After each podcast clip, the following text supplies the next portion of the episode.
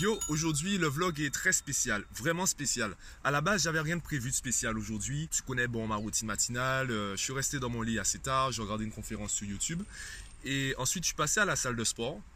Et après, Salutations Moi je vlog aujourd'hui, c'est moi qui vlog, ouais, moi je vlog, voilà. Alors aujourd'hui on va vous parler de comment rater vos examens, parce que c'est la base de tout, tu vois, c'est la base. Si tu veux vraiment réussir dans la vie, il faut au moins que tu rates tes examens, il faut, faut que tu, faut que tu échoues. Tu dis ça pour rigoler, mais je dis ça à mes élèves. Hein. Tu peux pas réussir sans passer par l'échec.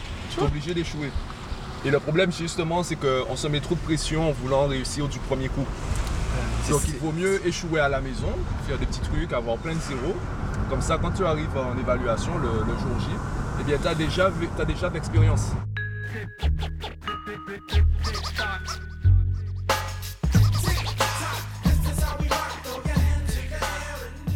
Et toi, ça c'est son c'était son trépied. euh, vous voyez un peu le truc?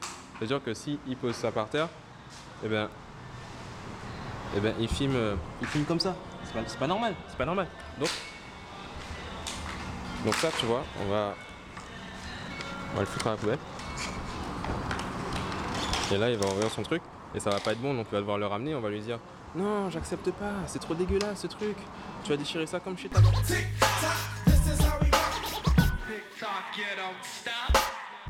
On dirait deux amateurs qui ont, jamais tenu un- une caméra devant leur figure alors qu'ils sont toute la journée sur, internet. Et, euh, et ça fait très amateur. Mais, mais c'est comme ça qu'on apprend, d'accord? Moi j'ai jamais tenu un appareil comme ça, aussi loin de ma figure déjà. Et avec un micro, un vrai micro. Du coup, euh, le programme de la journée, c'est que bon, je me suis fait kidnapper déjà, j'avais prévu d'autres trucs, mais euh, voilà. Donc on est passé à la Fnac, Le mytho. Je suis arrivé chez toi, tu étais en caleçon, tu faisais rien. je travaille, je travaille mon cerveau, tu vois, j'ai pas besoin de faire grand chose pour faire ça. quelque chose. Voilà. Et d'ailleurs, il y a un truc que j'ai vu dans la vidéo de ce matin, la conférence. Euh, il parlait de la fameuse philanthropie, euh, le, le côté, l'impact qu'on a sur les gens, aider la société, tout ça. Il expliquait que c'est pas l'argument premier.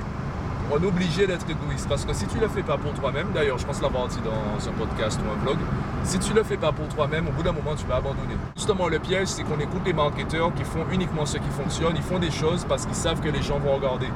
Et si tu restes à travailler pour, euh, pour les autres, ben, tu seras forcément biaisé. Pas biaisé. Baisé, en fait, carrément. Tu seras, tu seras niqué. Parce que les gens vivent pour eux. Et toi, tu vis pour les autres. Donc finalement, qui vit pour toi? Parce que les gens vivent pour eux. Parce que les gens vivent pour eux. Et toi, tu vis pour les autres. Donc finalement, qui vit pour toi? Qui euh, te motive, qui te donne envie de continuer? Ben, il n'y a personne. Voilà. Donc euh, les gars, soyez narcissiques, soyez égoïstes, faites pour vous. Faites juste en sorte que ça nuise pas, enfin, ça, ça gêne pas les autres, quoi. Voilà. Tant que tu ne mets personne dans le caca, ben nage dans ton caca quand tu veux. Voilà, nage. Alors le titre de la vidéo du jour, ça sera Nage dans ton quaka. Ok? Trois Voilà. petits points. Et vous allez cliquer et vous allez savoir de quoi ça parle. Et, et vous me verrez parce que je serai sur la caption comme ça, tu vois, je serai comme ça. Voilà. Bon, on est à Antilles et il n'y a pas de nouveauté. Et du coup, ben, c'est nul. Et du coup, si vous pensez que c'est naturel pour moi de tenir un appareil photo dans un lieu public, eh ben, ça ne l'est pas. Voilà.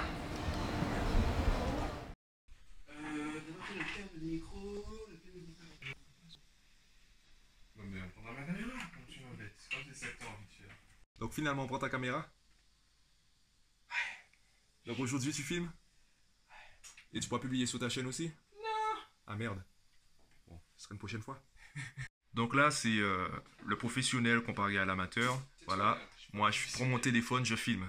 D'accord Voilà. Lui, il faut qu'il écoute euh, la sortie audio avec son casque pour vérifier la qualité du son. faut qu'il euh, vérifie le champ parce qu'il a un appareil tellement sophistiqué que ben, le champ est très réduit. Donc là, on a le professionnel qui publie une vidéo tous les trois mois.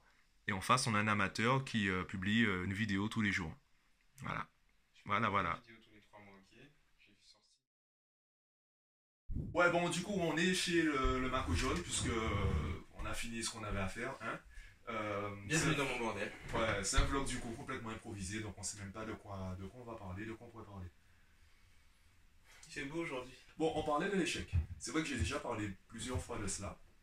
Et euh, Ouais, moi ce que j'aime pas dans la société française, c'est que, ouais, en fait, il y a beaucoup de paroles qu'on répète, mais c'est souvent creux parce que finalement, en fait, on fait pas. Mhm. Même par rapport au podcast, au vlog, euh, les gens vont toujours encourager. C'est un peu ce que je disais euh, quand je parlais des, des gens qu'on voit comme des super-héros. C'est que euh, n'im- toute personne qui se lance, à partir du moment où son résultat est plus ou moins potable et plaisant, va la mettre sur un piédestal, cette personne. Et j'ai vu d'ailleurs un post Instagram de Gary Vee où il disait que si tu t'habitues, en fait, si tu prends du plaisir avec le feedback positif, ben tu seras euh, pas dépendant, tu seras influencé par le feedback négatif. Si tu écoutes les autres, en gros, tu. Même si tu as 1000 personnes qui vont mettre euh, j'aime par exemple sur tes, sur tes posts, eh ben, tu vas être influencé par les 5 personnes qui ont commenté négativement, alors que euh, ça se trouve, c'est même pas 1% des gens qui ont regardé et apprécié ta vidéo. quoi.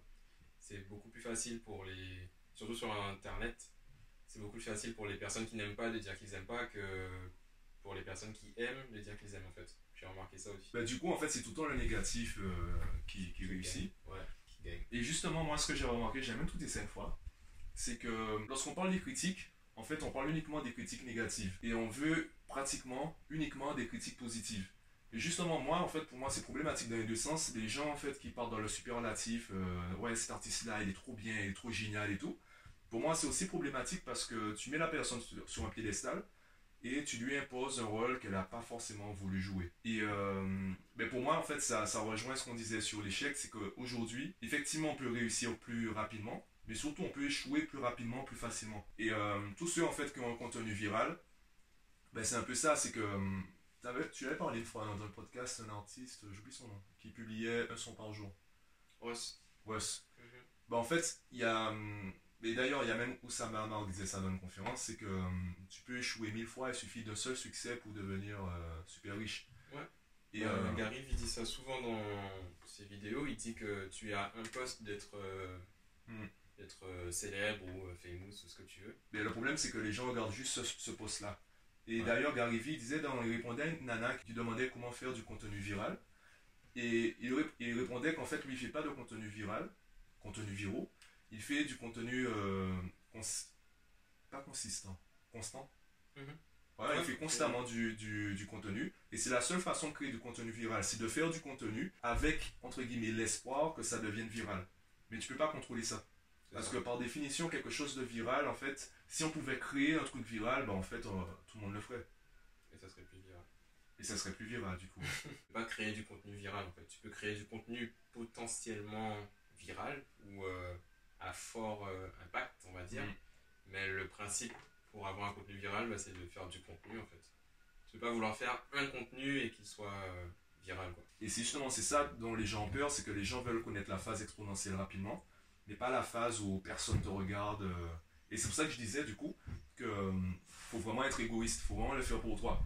Parce qu'au début, même ceux qui vont te dire c'est bien, ils vont te dire c'est bien, mais ils vont passer à autre chose.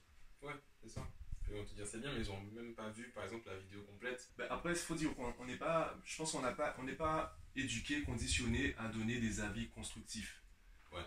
Parce que tu as des gens, en fait, c'est comme euh, la différence entre dire le film est surcoté et euh, je n'ai pas apprécié ce film parce que c'est. euh, bon, on n'est pas habitué à donner un ressenti. On est habitué à donner quelque chose de rationnel, de logique. Dire euh, ouais, là il manque.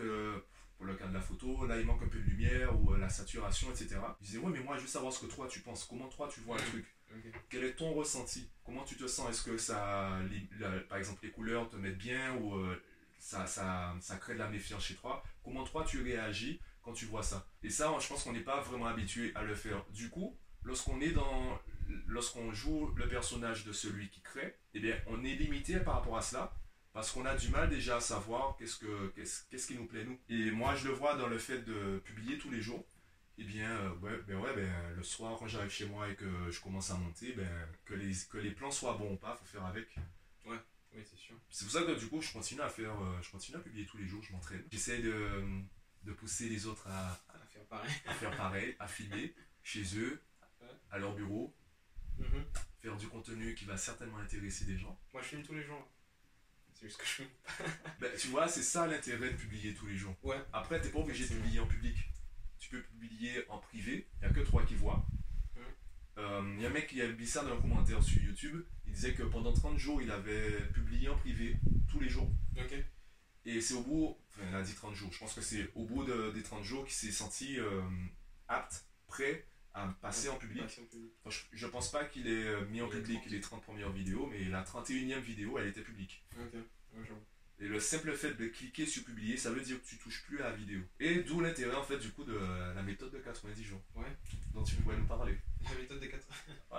Je suis pas un bon exemple.